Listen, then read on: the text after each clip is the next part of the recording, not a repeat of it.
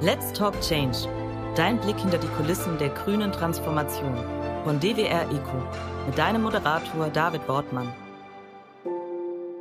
Guten Morgen, Frauke, grüß dich. Vor einigen Wochen waren wir bei einem Abendessen in München mit vielen anderen. Da ging es um Klimaschutz und vielen von uns hast du die Augen geöffnet, wie groß doch die Biodiversitätskrise hinter der Klimakrise ist, die ja auch schon unvorstellbar groß ist. Und genau darüber hast du ein Buch geschrieben. Wahl macht Wetter. Darüber sprechen wir nachher noch ein bisschen mehr. Und damit wir uns allerdings nicht gleich am Anfang die Laune verderben, fangen wir doch einfach mal mit einer positiven Frage an. Welche gute Nachrichten gibt es denn im Bereich Biodiversität? Also erstmal muss man ja sagen, ich beschäftige mich ja seit über 30 Jahren damit, auch im unternehmerischen Kontext. Und vor ein paar Jahren haben zum Beispiel Unternehmen immer zu mir gesagt, ach, wissen Sie, wir machen ja schon Klima, Biodiversität, kein Mensch weiß, was das ist, keiner versteht das Wort. Und das hat, ist zum Beispiel eine sehr positive Nachricht, dass das heute ganz, ganz anders ist. Ähm, egal mit, äh, nicht egal mit wem man redet, aber viele Menschen, viele Entscheidungsträger in Unternehmen haben das Thema durchaus verstanden. Das ist äh, sehr positiv, weil wir plötzlich ganz neue Partner haben, nämlich große Unternehmen. Positiv ist auch, dass wir eine Reihe von internationalen Abkommen sehen. Also jetzt Ende letzten Jahres wurde zum Beispiel das Kunming-Montreal-Protokoll unterzeichnet. Ähm, und danach äh, haben sich alle Unterzeichnerländer, und das sind über 190, verpflichtet, bis zum Jahr 2030 30 Prozent ihrer Meeres- und Landesfläche unter Schutz zu stellen. Also wenn das alles umgesetzt wird, dann haben wir kann man so vereinfacht sagen, Geld und Gesetze, die uns helfen sollten, Biodiversität langfristig zu schützen. Also können wir vielleicht sagen, wir sind jetzt äh, zumindest politisch gesehen beim Thema Biodiversität und Artenschutz weiter als beim Klimaschutz? Leider, leider nein. Also wenn wir uns äh, Klimaschutz angucken, dann können wir sehen, dass es da schon eigentlich viel äh, ja, strengere Regeln gibt oder viel klare Ziele. Ich sag mal so provokant. Beim Klimawandel geht es um die Frage, wie wir in Zukunft leben. Beim Verlust von Biodiversität und Ökosystemleistung aber darum, ob wir in Zukunft noch leben hier können. Das ist ja auch der Untertitel deines Buches, warum biologische Vielfalt unser Klima rettet. Ähm, also jetzt gar nicht so sehr die Frage, ähm, ja, da gehen vielleicht ein paar Arten verloren und äh, vielleicht betrifft es auch hier und dort die Pharmaindustrie, weil vielleicht irgendein Wirkstoff vielleicht nochmal verloren geht, was sicherlich auch ein ökonomischer Faktor ist. Aber nein, die Frage ist ja doch so zentral, dass ähm, der Klima, die Klimakrise die biologische Vielfalt zerstört, aber gleichzeitig die biologische Vielfalt uns nicht mehr zur Verfügung steht, um auf der anderen Seite das Klima wieder zu schützen. Lass uns doch da vielleicht auch mal so ein bisschen mal reingehen und mhm. vielleicht nochmal äh, ein, zwei grundlegende Dinge nochmal ähm, vorab besprechen. Ähm, ganz grob, wie sind denn die Kohlenstoffkreisläufe auf diesem Globus, auf dem wir hier leben und wo sind die großen Senken und wie gut funktionieren denn diese Kohlenstoffsenken mhm. aktuell? Genau, also eigentlich haben wir ja ein bisschen was Dobes gemacht. Wir haben Kohlenstoff, der über 100 bis 200 Millionen Jahre im tieferen Erdschichten, also oder sagen wir mal in tieferen Schichten abgespeichert wurde als Erdöl, Erdgas, äh, Kohle. Das haben wir jetzt in ungefähr 200 Jahren da wieder rausgeholt und verpulvert.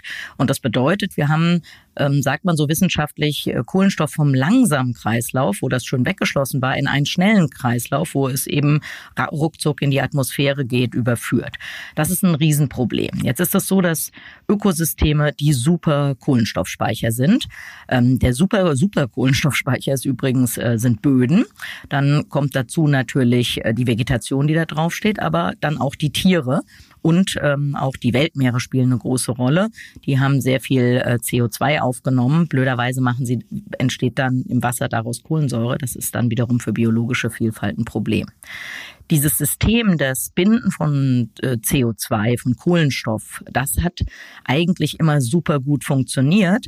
Aber jetzt haben wir eben einen Überschuss von CO2 in der Atmosphäre und gleichzeitig zerstören wir ja Ökosysteme und deswegen ähm, funktioniert äh, hat, ja funktioniert das eben nicht mehr. Es wird zu, es ist zu viel rausgehauen worden und die Natur kommt nicht mehr mit, das alles zu binden.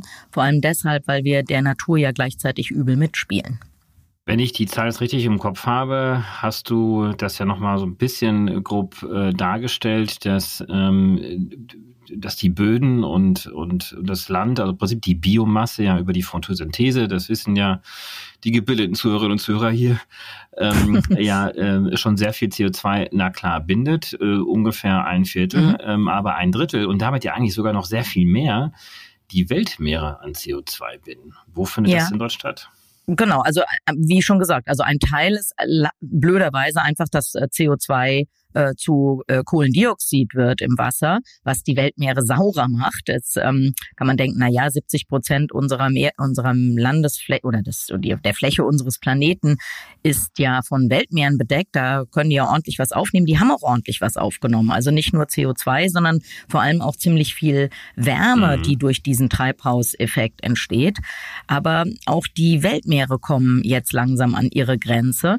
Und das ist ziemlich dramatisch, weil äh, dass dann wahrscheinlich ein relativ, einen, einen relativ schnellen Wechsel gibt. Also seit wir angefangen haben, solche gigantischen Mengen CO2 zu emittieren durch eben das, die Nutzung fossiler Energieträger, ähm, haben die Weltmeere da ja eigentlich den, den Großteil, kann man sagen, irgendwie abgepuffert. Mhm. Aber dieser Puffer, der läuft jetzt voll. Und das äh, könnte dann bedeuten, dass zukünftige Emissionen eben gar nicht mehr oder kaum noch von den Weltmeeren abgepuffert werden und darf dann direkt ihre Klima äh, ja verändernde Wirkung entfalten. Genau, auf den Punkt wollte ich hinaus, dass eben das Zeitfenster mit den Meeren, äh, 50 Jahre hast du, glaube ich, aufgeschrieben, ähm, eigentlich nur noch da mhm. ist. Ähm, und dann muss ja im Prinzip das, der, der Überschuss an CO2 dann allein äh, oder zumindest zum Großteil ja ähm, über die äh, über die Biomasse erfolgen.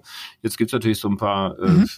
Skeptiker, die immer sich, die sich immer noch in Fernsehshows hinstellen und sagen, ist doch super. Also äh, mehr CO2 heißt eigentlich auch mehr äh, Pflanzenwachstum. Ähm, die Welt wird grüner, je mehr wir an CO2 ausstoßen. Vielleicht lass uns doch mal dieses Vorurteil mal ganz schnell nochmal abräumen. Mhm. Also zum ersten ist es tatsächlich so, dass ja, wir haben ja nicht nur mehr CO2, sondern der Effekt ist ja eben auch eine globale Erwärmung und die findet in unterschiedlichen Regionen der Welt unterschiedlich stark statt. Wir wissen aber blöderweise, dass Pflanzen, viele Pflanzen, die diese hohen Temperaturen in ihrem Verbreitungsgebiet nicht gewohnt sind, keine ähm, gute Photosynthese mehr machen können, wenn es wärmer wird. Also die äh, Pflanzen, äh, die müssen sich in Anführungszeichen entscheiden, ob sie diesen Prozess laufen lassen, der äh, für sie zum Beispiel mit Wasserverbrauch verbunden ist, oder ob sie diesen Prozess eben anhalten. Also die müssen so einen Trade-off eben machen. Und es gibt jetzt schon Hinweise eben dafür, dass äh, in bestimmten Regionen die Photosyntheserate sinkt unabhängig davon, dass da ja so wahnsinnig viel CO2 zur Verfügung steht, einfach weil die Temperaturen höher werden. Mhm. Und dann muss man ja sagen, wir haben ja immer weniger intakte Ökosysteme, gerade Wälder. Also letztes Jahr ist ja die, die Entwaldung tropischer Ökosysteme sogar noch mal um zehn Prozent gestiegen. Also es ist noch nicht mal so, dass wir weniger entwalden Jahr für Jahr, sondern wir haben jetzt tatsächlich im Jahr 2022 zehn Prozent mehr Regenwälder zerstört als im Jahr davor. Also äh, da freut sich jeder zu viel, wer da meint, äh, ja ein bisschen wärmeres äh, Wetter und wärmeres Klima äh, führt dazu, dass wir jetzt äh, Wein anbauen können in Mecklenburg-Vorpommern oder in Dänemark, mhm. aber diese Pflanzen ziehen einfach ja. zu viel Wasser, ähm, sorgen dafür, dafür, dass dann der Boden noch mehr ausgetrocknet wird. Also da kommen wir in so eine Negativspirale hinein. Ähm, ja, also vor allen Dingen muss man ja sagen, also wir sehen ja eine Verschiebung. Das heißt, äh, wenn man jetzt denkt, ach komm, cool, Grönland wird ein tolles Weinanbaugebiet, das bedeutet aber, äh, es ist ja nicht so, dass sich nur diese positiven Effekte äh, verstärken oder räumlich ausbreiten, sondern am anderen Ende der Skala, da wo es jetzt schon sehr warm ist, da degradieren Ökosysteme. Da finden wir äh, Verwüstung. Also ich selber habe zehn Jahre in Westafrika mhm. gearbeitet, am Südrand der Sahara, in der Elfenbeinküste. Und äh, da ist ein Riesenproblem, das, die Ausbreitung der Sahara. Und das wird eben äh, beschleunigt durch den Klimawandel. Und äh, da gehen ja riesige Flächen an ähm, landwirtschaftlichen Produktionsflächen verloren. Mhm. Und das darf man eben nicht ver vergessen. Dann dazu kommt noch sowas wie Meeresspiegelanstieg, wo ja auch Flächen verloren gehen. Wir werden immer mehr Menschen. Es werden immer mehr Flächen versiegelt. Also mhm. es ist eben nicht so, dass äh, selbst wenn es es gibt sicher einzelne Regionen, wo wo das stimmt, was du gesagt hast, wo man sagen kann, ach komm, ähm, hier war vorher Landwirtschaft so nicht möglich und jetzt können wir hier tolle Sachen anbauen. Aber im Großen und Ganzen, wenn wir uns das global angucken, dann verschwinden viel, viel mehr landwirtschaftliche mhm. Flächen, mhm. als wir dazu gewinnen. Das ist ja die sogenannte Arealverschiebung, von der du sprichst. Und äh, wir haben Kira Finke ja auch schon mal zu Besuch gehabt. Die hat ja ein ganzes Buch darüber geschrieben, wie durch mhm. veränderte mhm. Vegetationszonen ja auch äh, die Menschen auf die Flucht gehen müssen, also Migrationsströme auch ausgelöst werden.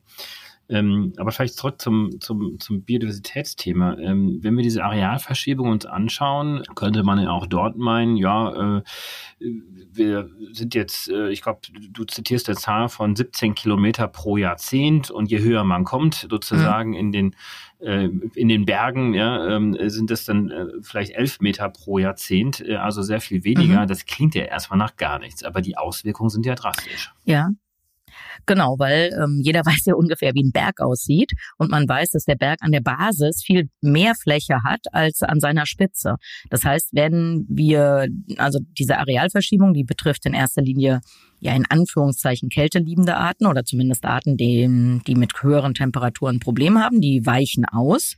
Wenn sie Glück haben, gibt's noch Platz zum Ausweichen. Also dem meiste oder sehr, sehr viel Fläche auf unserem Planeten haben wir ja, wir Menschen ja belegt. Also so viel mit äh, Arealverschiebungen. Ähm, das führt häufig zu neuen Konflikten. Das ist die eine Sache. Und wenn wir bei diesem Bergbeispiel bleiben, dann bedeutet einfach schon das Wandern nach oben, dass man einfach immer weniger Platz hat, weil der Berg eben oben weniger Fläche hat als unten. Und irgendwann ist der Berg oben zu Ende und dann hat es eben auch ein Ende mit der Arealverschiebung. Richtig. Und äh, in den Meeren der Vollständigkeit halber ist die Arealverschiebung ungefähr 52 Kilometer pro Jahrzehnt, also dort auch sehr, sehr schnell mhm. ähm, als, äh, als an Land. Vielleicht, genau, man muss dazu vielleicht ganz kurz noch ergänzend sagen, das sind ähm, das sind einzelne Studien. Das muss man auch wissen, dass viele Dinge äh, wir bisher nur ja in, in Einzelstudien äh, zeigen können. Also wir, es gibt genug, wir haben genug wissenschaftliche Erkenntnisse, um zu handeln, aber wir, äh, wenn wir weiter forschen, wird sich das Bild auch solcher Arealverschiebungen oder so nochmal äh, sehr stark komplettieren. Also da, da sind wir noch nicht so, dass wir das da für alle Arten in allen Regionen der Welt auf den Meter genau äh, bestimmen können. Also die, auch die Studien, die wir da zitieren, das sind einzelne Studien, die äh, man zu diesem Thema gemacht hat. Also wir wissen nicht über alle Arten und alle Areale alles, bei weitem nicht. Und äh, die Zusammenhänge ähm, zwischen äh, der Verschiebung von Vegetationszonen und äh, Pandemien haben wir ja zuletzt in der Corona-Zeit ja alle sehr eng äh, mhm. mitverfolgen können, indem ja einfach diejenigen, äh, die Viren äh, mit sich herumtragen, möglicherweise für die eigene Spezie gar nicht so gefährlich ist. Äh, aber wenn ihre ähm, Natur- und Lebensräume beengt werden, natürlich der Übersprung zu uns als Menschen äh, dann sehr viel schneller passiert und damit auch Pandemien auch mhm. ausgelöst werden können. Wir kennen das ja auch von Mücken aus Afrika, ne, die in Europa sind. Ja. Genau, also da noch ganz, ganz wichtig, dass das, ähm, also äh, die Verschiebung, also finden wir zum Beispiel bei, bei, bei bestimmten Mückenarten, mhm. also oder sagen wir mal Malaria, mhm. also bis in den zweiten, bis zum Zweiten Weltkrieg gab es in Italien Malaria, ist dann ausgerottet worden. Und äh, jetzt durch die globale Erwärmung und dann natürlich auch durch die von Menschen unterstützte Arealverschiebung durch Flugreisen oder Warentransport, äh, müssen wir davon ausgehen, dass der Malaria-Erreger sich vielleicht auch bei uns irgendwann mal wieder ganz wohlfühlen behandeln wird. Das ist die eine Sache. Die andere Sache, und äh, das ist ein Riesenthema bei äh, Zoonosen, die alle das Potenzial haben, eine Pandemie zu mhm. werden, ist, dass äh, der Eingriff wieder in tropische Ökosysteme da das Hauptproblem ist. Wenn Menschen anfangen, in äh, Regenwäldern Holz einzuschlagen, da drin äh, zu jagen, nach Gold zu suchen oder was auch immer, dann kommen die Vektoren, also die Tierarten, die solche gefährlichen zoonotischen Viren übertragen, die kommen dann eben in Kontakt mit Menschen und mit den Haustieren von Menschen. Bei diesen Vektoren handelt es sich meistens um Fledertiere oder Nagetiere. Das sind also Tiere, die mit menschlicher Präsenz nicht so ein Riesenproblem haben, während die äh, ja die die Feinde dieser, die natürlichen Feinde dieser Tiere, also irgendwelche Raubtiere oder Greifvögel, die haben ein Problem mit der Präsenz von Menschen oder Menschen haben auch ein Problem mit der Präsenz von denen. Und das bedeutet, dass der Mensch diesen Vektor, Vektorarten, die für ihn eigentlich potenziell oder die gefährliche Viren in sich tragen können, dass er denen Tür und Tor mhm. öffnet. Mhm. Und man glaubt, dass ungefähr 30 Prozent der bei Menschen neu auftretenden Krankheiten im Jahr auf solche ja, Landnutzungsänderungen letzten Endes auf die Zerstörung tropischer Regenwälder zurückgehen. Und ähm, wenn wir uns das angucken, dann äh, muss man sagen, dass alle äh, Mediziner, alle Wissenschaftler, Wissenschaftlerinnen, die sich damit beschäftigen, alle sagen, wir befinden uns nicht in einer Zeit nach einer Pandemie, sondern wir befinden uns in einem Zeitraum zwischen zwei Pandemien. Mhm. Das bedeutet äh, auch nochmal ganz wichtig, dass der Schutz von Biodiversität erstens einen riesen positiven Effekt auf den Klimaschutz hätte aber dass es auch um die Versicherung unserer selbst gegenüber neue Pandemien geht. Mhm. Und das ist vielleicht also das hast du mich jetzt nicht explizit gefragt, aber ich sag's einfach mal, wenn wir uns um Biodiversität kümmern würden, dann würden wir im Nachgang dieser dieses Engagements viele andere globale Risiken gleich mit abarbeiten. Der Schutz von Biodiversität und Ökosystemleistung ist gut für den Klimaschutz, der ist gut für die Nahrungsmittelsicherheit, der ist gut für die Vermeidung von Pandemien, der ist auch gut für die Vermeidung äh, großer Migrationsbewegungen. Mhm. Also wenn Menschen in ihren Herkunftsländern Zugang haben zu Biodiversität und Ökosystemleistung, mhm. dann ähm, ja, gibt es auch weniger ähm, Migrationsbewegung. Wir genau. wissen, dass es Klimaflüchtlinge gibt, Menschen, die ihre Region verlassen müssen, weil wir einen gigantischen Klimawandel haben, bei dem uns naturbasierte Lösungen super helfen mhm. würden.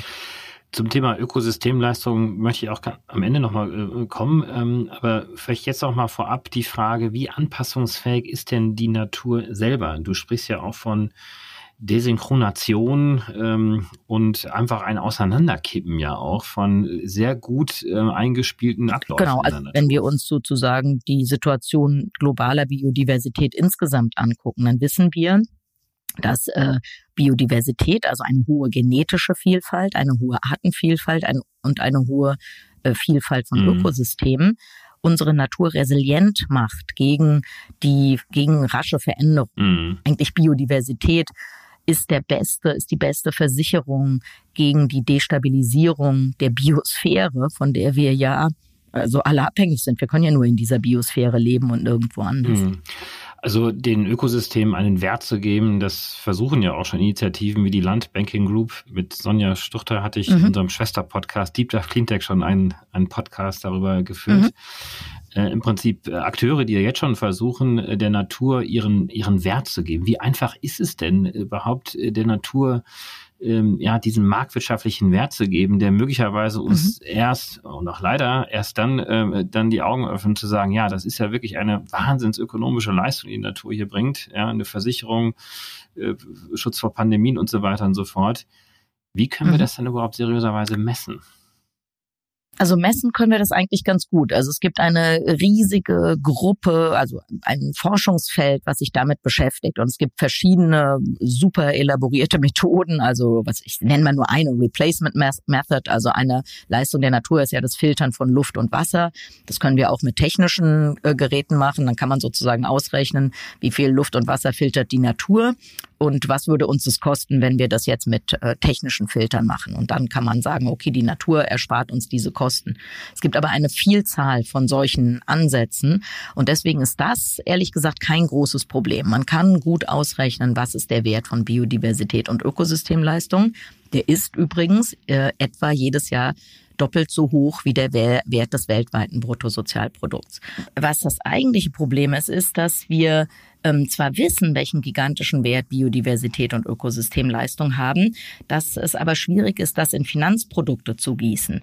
Denn ähm, damit man ein Produkt äh, gut verkaufen kann, muss man ja verhindern, dass jemand sich das einfach kostenlos nehmen kann.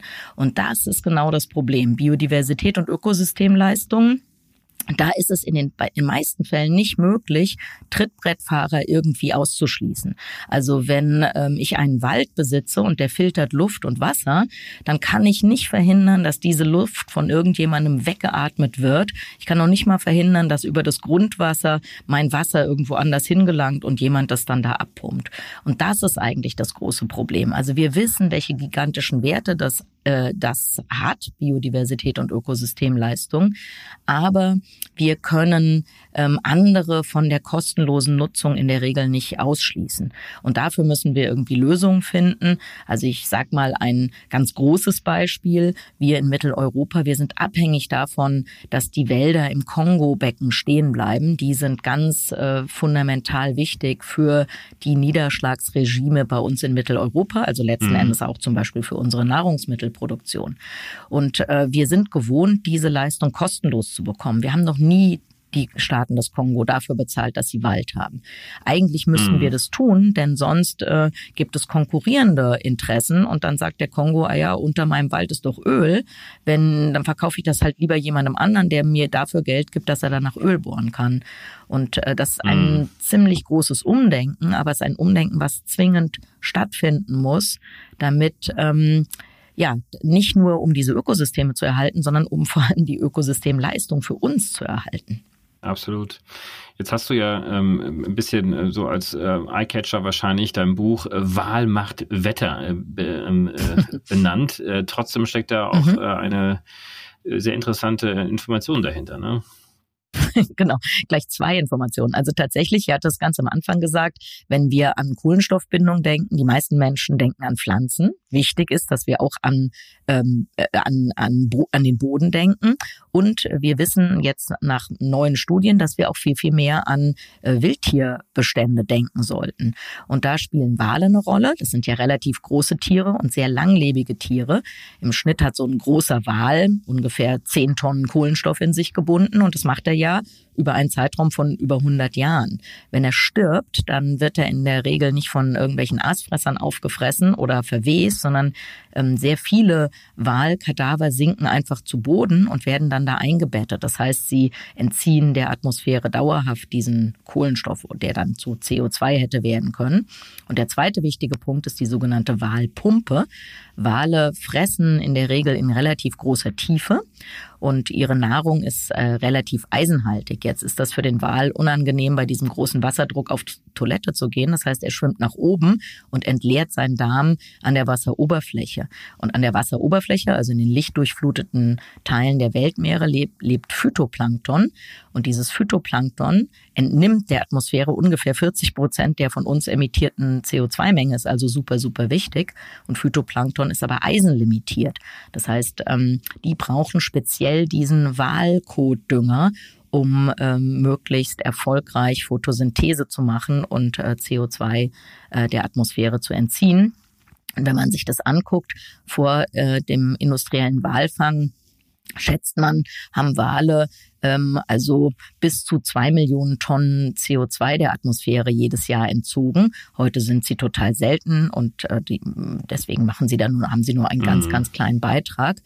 Jetzt äh, gibt es sicher andere Methoden, also wie der Vernässung von Mooren oder eben den Erhalt tropischer Regenwälder, der hätte eigentlich einen mhm. größeren Effekt. Aber trotzdem war es uns wichtig, auch mal den Horizont da so ein bisschen äh, zu erweitern, den Blickwinkel ein bisschen zu erweitern und zu zeigen, nee, guck mal, Tiere spielen auch eine große Rolle. Und tatsächlich, wenn man das alles zusammennimmt, also nicht nur Wale, sondern das sind, ähm, ich glaube, sieben oder neun äh, Tierarten und Tiergruppen, wenn deren Bestände nicht weiter absinken beziehungsweise wieder erstarken würden, dann hätte das insgesamt einen jährlichen Effekt von über 6000 äh, Millionen, also sechs, äh, sechs Milliarden Tonnen CO2, die da der Atmosphäre entzogen werden würden. Da sind wir schon bei relativ großen Mengen, die wir dann da mhm. sequestrieren würden.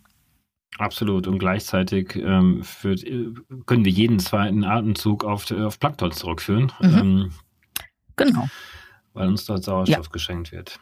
Ähm, aber dann kommen wir doch vielleicht so nochmal jetzt äh, zum Ende nochmal so ein bisschen auch zu den Lösungen. Also was ist denn jetzt eigentlich zu tun, mhm. äh, damit wir tatsächlich äh, der Natur ihre Ökosystemleistungen abtrotzen, ja. die sie auch erhalten? Ja, genau, wir müssen nicht abtrotzen. Die macht das ja alles gerne und kostenlos und äh, dauerhaft. Mhm. Wir müssen sie nur machen lassen. Und ähm, alleroberste Prio muss wirklich sein, wir müssen die Zerstörung tropischer Regenwälder sofort stoppen.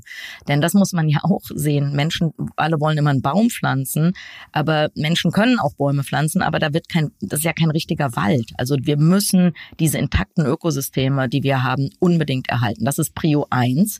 Prio zwei ist dann, ähm, dass wir natürlich renaturieren müssen, was wir renaturieren können. Dazu gehört die Wiedervernässung von Mooren, dazu gehört auch das Aufforsten von mit einheimischen Arten in großer Vielfalt auf ehemaligen Waldböden. Was wir übrigens nicht machen dürfen, ist Savannen, Grasländer, Wiesen, Steppen, Tundren aufzuforsten, denn da ist der meiste Kohlenstoff im Boden. Wenn wir da anfangen mit Bodenbearbeitung Bäume zu pflanzen, dann kommt der Kohlenstoff im Boden in Verbindung mit dem Luftsauerstoff und emittiert gigantische Mengen CO2. Genau, das sind also aber die zwei naturbasierten Lösungen, also ähm, erhalten, was wir haben, renaturieren, was wir kaputt gemacht haben und dann natürlich die technische Lösung, so wenig zu emittieren, wie irgendwie möglich ist. Zu einer technischen Lösung gehört ja möglicherweise auch äh, CO2 über technische ähm, ja, mhm. äh, Anwendungen zu sequestrieren, äh, zu äh, yeah. aufzu, aufzusaugen. Was hältst du denn davon und wie effizient sind technische Lösungen im Vergleich zu natürlichen mhm. Lösungen? Genau, also davon halte ich wenig, weil sie eben so wenig effizient sind. Also es gibt ein Startup, das hat ähm, als Ziel jetzt erstmal ganz am Anfang 4000 Tonnen äh, CO2 zu binden, also zu, im, im Boden zu verpressen. Und äh, äh, und sie haben, ich weiß gar nicht, ich glaube, sie haben vier Millionen äh, Euro dafür eingenommen. Wenn ich 4000 Tonnen CO2 ähm, der Atmosphäre entnehmen will, da kann ich mir selbst in einem teuren Land wie Deutschland 10 Hektar Wald kaufen. Das kostet in Deutschland ungefähr 100.000 Euro und dann machen die, macht der Wald das Jahr für Jahr für Jahr für Jahr. Und ähm, Deswegen, also das ist der eine Grund, warum ich das bisschen für absurd halte. Wir haben, wir müssen da gigantisch viel Geld in die Hand nehmen, um dann äh, CO2 irgendwie in Endlagern zu verpressen, von denen es übrigens gar nicht so viel auf unserem Planeten gibt. Und da haben wir ja Konkurrenz mit anderen Endlagern, also zum Beispiel mit Atommüll oder irgend sowas. Ähm, dazu kommt, dass diese technischen Lösungen CO2 ja einfach nur wie einen Müll behandeln, den man irgendwie wegräumen muss. Wenn wir aber die natürlichen Ökosysteme das machen lassen, dann entstehen da ja wiederum Produkte, die wir extrem hochwertig finden. Sei es Erholung, weil wir im Wald spazieren gehen können, aber sei es auch, weil da zum Beispiel Holz wächst, was wir nutzen können, weil da Tiere leben, die wir irgendwie wieder nutzen können. Das bedeutet, ähm, die Natur macht aus CO2 super hochwertige Dinge für Umme, sage ich mal. Und technische Lösungen ja, behandeln das wie eine Art Sondermüll. Äh, das ist wahnsinnig teuer und ähm, ja, deswegen muss ich, würde ich sagen, nee, das ist, also hier kann äh, die Natur das echt besser als wir. Dann sollten wir einfach die Natur das auch mal machen lassen. Mhm. Welche Top ähm, 1, 2, vielleicht sogar drei politische Lösungen siehst du jetzt noch? Also was muss unmittelbar getan werden im, in der Regulatorik? Mhm. Also die beste Lösung, das wäre der Königsweg und den kriegen wir so wahrscheinlich nicht hin, wäre die Internalisierung aller Umweltkosten. Äh, mhm. Das heißt, ein Produkt äh, würde zu einem Preis verkauft, der nicht einfach nur die Herstellungskosten und die Marge des Herstellers abdeckt, sondern es müssten die Umweltkosten und idealerweise auch die Sozialkosten internalisiert werden. Dann hätten wir plötzlich wahre Preise und dann würden viele Produkte, die Natur und auch Menschen extrem schaden, einfach gar nicht mehr marktfähig sein. Das ist äh, trotz allem, glaube ich, ein bisschen illusorisch. Und deswegen finde ich schon gut, dass wir Gesetze haben, wie eben jetzt, oder was Gesetze sind es ja noch nicht, dass wir internationale Abkommen haben, wie das Kunming-Montreal-Protokoll, was ich anfangs erwähnt hatte, oder auch hoffentlich ein relativ starkes Gesetz zur Wiederherstellung der Natur in der EU. Ähm, wir müssen einfach alle in die Pflicht nehmen, da mitzumachen. Also das wäre dann, wäre eben die Regulatorik. Wir haben ja auch sowas wie entwaldungsfreie Lieferketten etc. Also wo wir durchaus Gesetze und Regeln in der EU haben. Und äh, ja, du hast mich am Anfang gefragt, was mich positiv stimmt. Wir haben, äh, wir arbeiten mit Unternehmen zusammen, wo ich den Eindruck habe, die haben verstanden, warum Biodiversität und Ökosystemleistungen wichtig sind. Die sagen übrigens manchmal, wir warten nicht auf den Gesetzgeber, wir haben das verstanden und wir sehen zu, dass wir machen können, was wir irgendwie hinkriegen. Selbstverpflichtung reicht nicht. Also ja, deshalb es muss irgendwie eine Mischung sein aus Verstehen, was da passiert, ähm, den gesetzlichen Regelungen und auch ja, dem Verständnis von Unternehmen, dass sie sich eigentlich ihre eigene Existenzgrundlage entziehen, wenn sie weiter mit Biodiversität und Ökosystemleistung so umgehen wie im Moment. Mhm. Wenn ich jetzt gerade schon so eine tolle Expertin äh, jetzt hier mir gegenüber sitzen habe, ähm, ich lebe ja teilweise auf einem Forsthof in Brandenburg. Wir haben in, in unmittelbarer Nähe einen kleinen See und da hat sich der Biber breit gemacht. Ähm, ist der Biber jetzt ja. Klimaschützer ähm, oder richtet er zu viel Schaden im Wald her?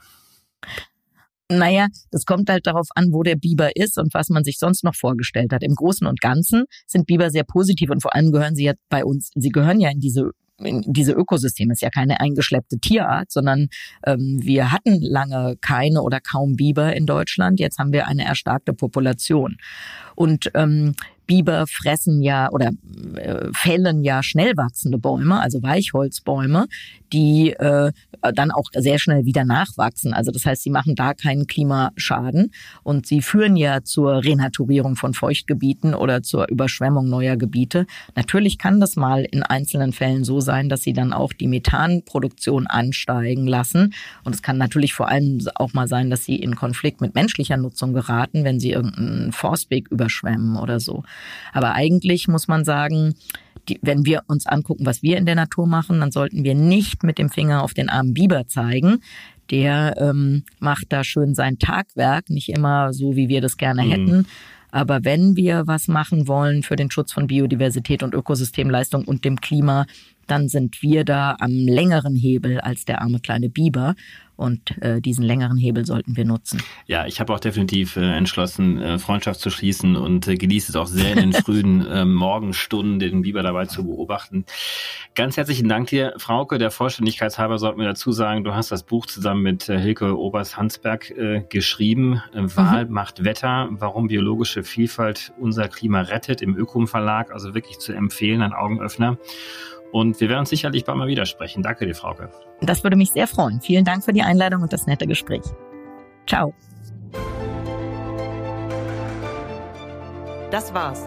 Wir hoffen, dir hat's gefallen. Wenn es so ist, würden wir uns sehr über eine positive Bewertung und ein Abo freuen. Und falls du noch tiefer hinter die Kulissen schauen möchtest, kannst du dich über www.dwr-eco.com ganz einfach bei uns melden. Dieser Podcast wird von DWR Eco produziert deiner internationalen Cleantech-Beratung für Markt- und Geschäftsstrategien, Politik, PR und Kommunikation.